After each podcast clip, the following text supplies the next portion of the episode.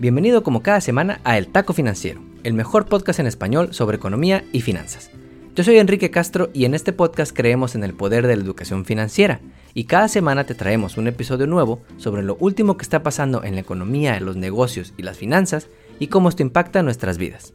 Hoy es lunes 6 de diciembre y estamos ya a prácticamente tres semanas de terminar este 2021. Estamos ya cocinando la siguiente entrevista de este mes que te traeremos la próxima semana y estamos muy emocionados porque nos tomaremos un par de semanas de descanso en este podcast para pasar tiempo con la familia, irnos de paseo y en una de esas irnos hasta esquiar en las montañas. Y para celebrar que estamos ya casi en modo vacación, te traemos el mejor episodio de todos. Como primer taco, si este pasado Black Friday no tuviste que pelearte por esa televisión de 70 pulgadas en la Walmart, es por algo. Ya traigo los detalles del primer holiday de Thanksgiving en el que las ventas cayeron y por qué no necesariamente es una mala noticia. Como segundo taco, como en todas las familias, en Corporate America también existen los hijos favoritos, y te traemos las razones detrás de la salida de Jack Dorsey al frente de Twitter y por qué esto puede ser bueno tanto para la red social como para Square, ahora conocida como Block. Como tercer taco, hoy venimos con hambre. El viernes pasado supimos los últimos números de empleo en Estados Unidos y a pesar de que el número fuera bajo, te contamos por qué el mercado laboral cierra el año muy fuerte, qué empleos faltan en este país a casi dos años de que iniciara la pandemia y por qué esto te debería de importar. Antes de comenzar, hablando de la pandemia, la variante Omicron ya está haciendo su festival en San Francisco, pues se identificó ya el primer caso la semana pasada. Se espera que en unos tres meses la variante Omicron sea la variante dominante en la mayoría de los casos nuevos en Estados Unidos y en el mundo. Pero aún así, estos holidays podrían ser mucho mejores que los del año pasado. El mismísimo Dr. Fauci es de las personas que dicen que podremos pasar unas navidades más normales que las del 2020, pero que la mejor estrategia, como te llevamos meses diciendo, es que te vacunes. También antes de comenzar, si aún no has tenido una plática incómoda con tu manager sobre tu trabajo, puede que pronto la tengas. Y no para decirte que muchas gracias por participar, adiós, bye, sino por una tendencia que recientemente en las empresas ha salido que se llama la Stay Interview. Cuando entraste a tu empleo tuviste tu entrevista en la que prometiste ser la última coca en el desierto y el próximo CEO. Y si te cambiaste de empleo, tal vez te hicieron una entrevista de salida. Ya sabes, esa plática de tu manager donde te pregunta por qué te vas y aquí te damos todo lo que necesitas, hasta snacks gratis, Taco Tuesdays y nada más 14 horas de trabajo diario. Pero con el mercado laboral actual, mi millones de personas cada mes están cambiando de trabajo y los managers están haciendo esas stay interviews que ya existían pero que ahora son tendencia para saber básicamente qué demonios estamos haciendo bien y qué más cosas gratis te podemos dar para que por favor no te vayas con la competencia. Así que ve pensando qué pedir para el próximo año por ser ese trabajador estrella del equipo. Esta semana esperamos varias noticias interesantes, entre ellas la revista Forbes publicará la lista de las mujeres más influyentes del mundo, que el año pasado fue liderada por Angela Merkel, la Chancellor de Alemania, Christine Lagarde, la líder del Banco Central Europeo, y Kamala Harris, vicepresidenta del Gabacho. Y veremos los earnings reports de empresas públicas como GameStop, Lululemon y Costco, que mostrarán cómo se ve la recuperación y cómo esperan que la variante Omicron les afecte en los próximos meses. Ahora sí, comencemos con las historias de la semana.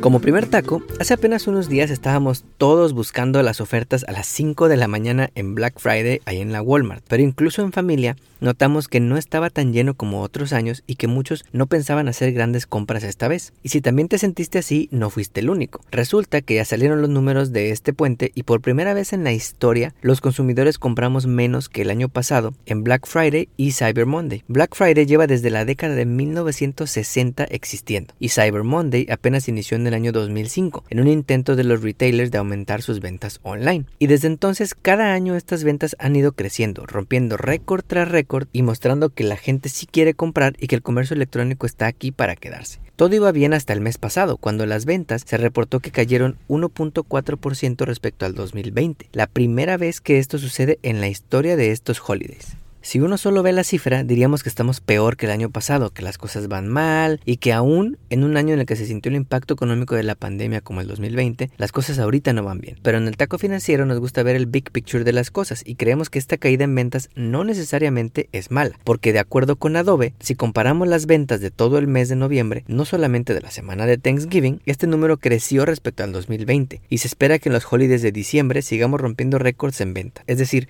la gente sigue comprando. Pero ¿cómo es posible que esto sea cierto? Si tenemos una inflación altísima que no veíamos en 30 años, la gasolina carísima, 4 millones de trabajadores todavía sin regresar a la fuerza laboral y ya sin apoyos del gobierno como los que tuvimos a inicios del año, como el seguro de desempleo, los cheques de estímulo, ¿cómo es esto posible? Creemos que hay dos razones detrás. La primera tiene que ver con algo que ya te hemos platicado en este podcast, las famosas apps de Buy Now, Pay Later que han tenido un boom este año y que te permiten comprar a meses sin intereses en línea.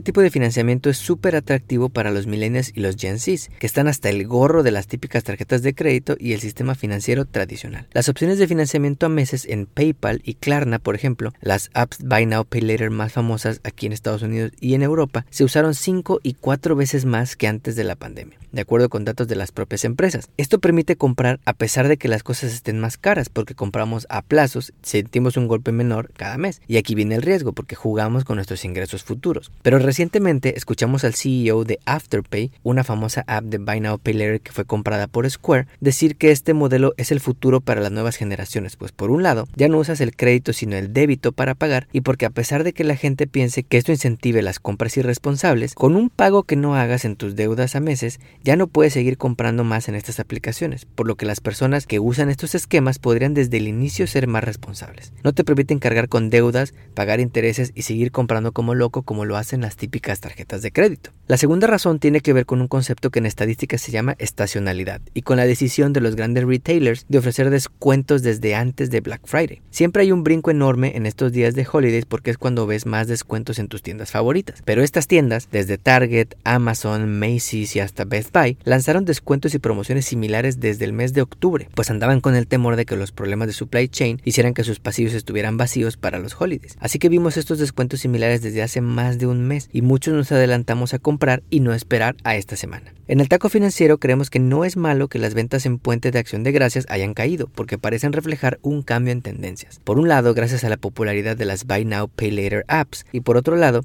que los grandes retailers no se esperaron al puente para ofrecer descuentos y los consumidores aprovechamos esas ofertas. Como segundo taco, seguro te ha pasado en tu familia si tienes hermanos o si eres papá y tienes varios hijos, que siempre hay uno que es el consentido, el favorito. Es ese que siempre recibe los mejores regalos de Navidad y el que no tiene que andar rehusando la ropa de los hermanos más grandes así como le hiciste tú. Ese hermano, aunque los papás lo nieguen, es el consentido de la familia y siempre hay uno. En mi caso es mi hermano menor Miguel Ángel. Yo sé que mis papás van a decir que no, pero en el fondo todos lo sabemos. Si no eres el consentido, es fácil que te des cuenta. Bueno, pues como en las mejores familias, también en Corporate America hay favoritos. Y la semana pasada nuestro amigo Jack Dorsey nos dio un ejemplo al anunciar que renunciaba al puesto del mero mero en Twitter, la famosa red social en la que te enteras de las noticias más rápido que en Telemundo y te puedes pelear por horas con extraños sobre por qué las vacunas obligatorias contra el COVID no son un ataque a tus libertades individuales. Twitter fue fundada en marzo de 2006 por Jack Dorsey y unos cuates que imaginaban una plataforma de comunicaciones tipo SMS, pero por Internet. Y como cualquier otra startup, buscó financiamiento con los venture capitals, con los VCs. Su primer dinero levantado fueron apenas 100 mil dólares un año después de fundada. Por si tienes una empresa y estás levantando capital,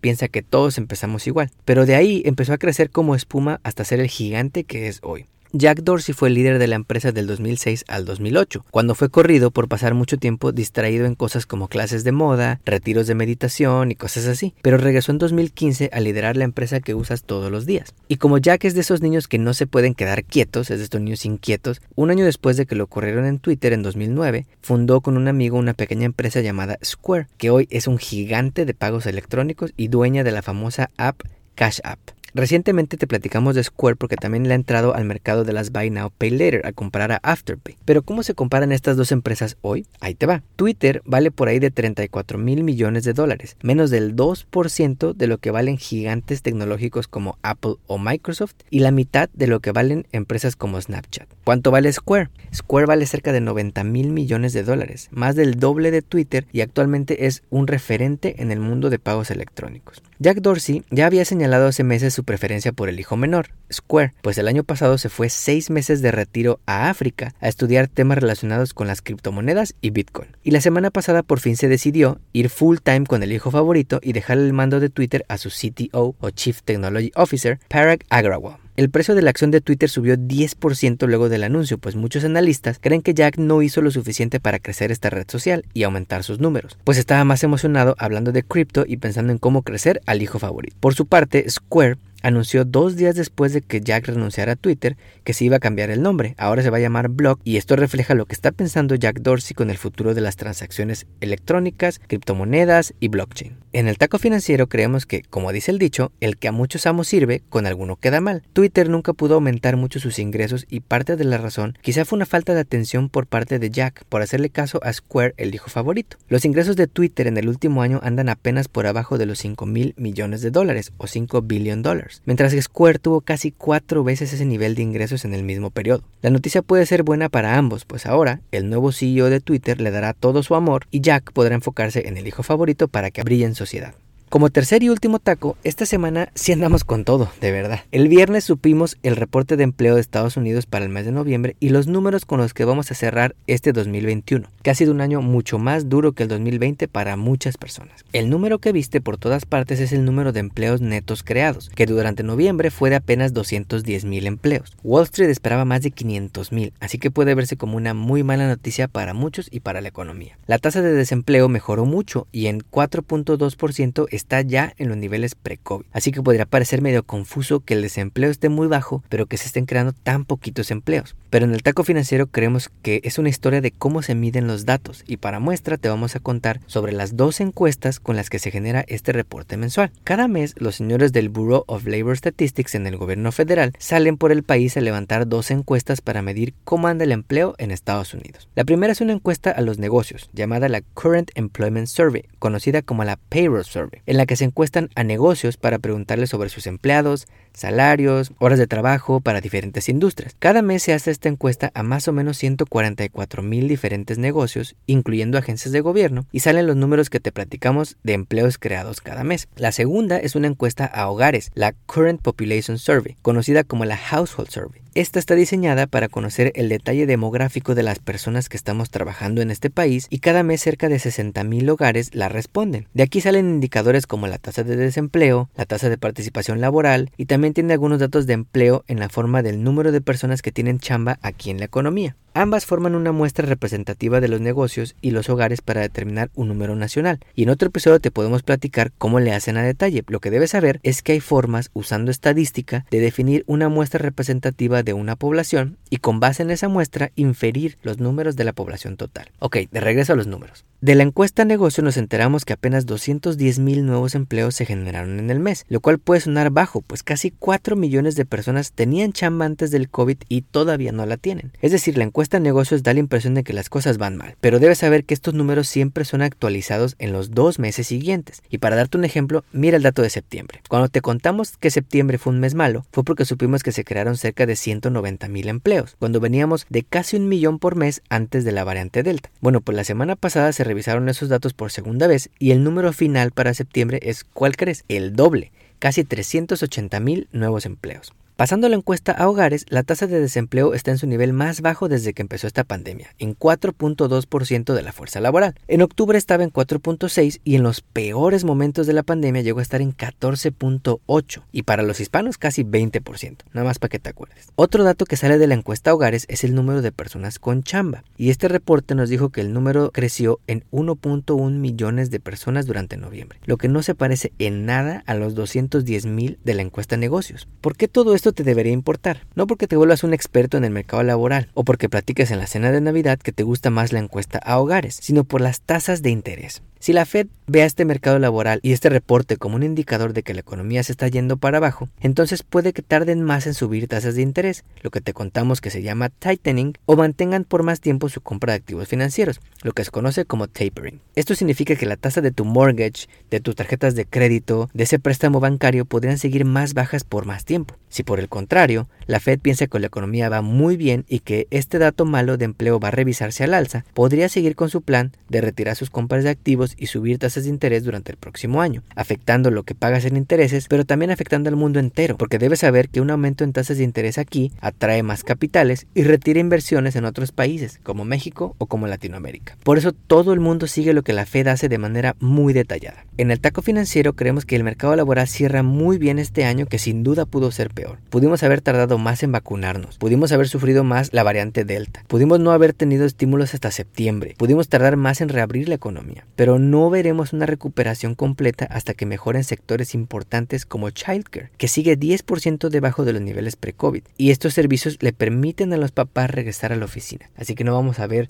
una recuperación completa hasta que estos sectores de apoyo a los negocios también se recuperen por completo. Resumiendo el menú de hoy, Thanksgiving no fue tan bueno este año en ventas, pero no porque la economía vaya mal, sino porque la gente ha estado aprovechando descuentos desde hace más de un mes, quitando la estacionalidad en los datos. Jack Dorsey por fin elige al hijo favorito y se sale de Twitter para dedicarse full time a Square lo cual es bueno para ambas empresas. El mercado laboral en Estados Unidos parece cerrar el año muy fuerte y a pesar de que la encuesta de negocios de un número malo, si vemos el big picture de las cosas nos damos cuenta que la tendencia sigue al alza. No olvides suscribirte a nuestro podcast donde quiera que lo escuches y ponerle 5 estrellas. Recuerda que estamos en Facebook, Instagram y Twitter como arroba taco financiero. Nos vemos el próximo lunes.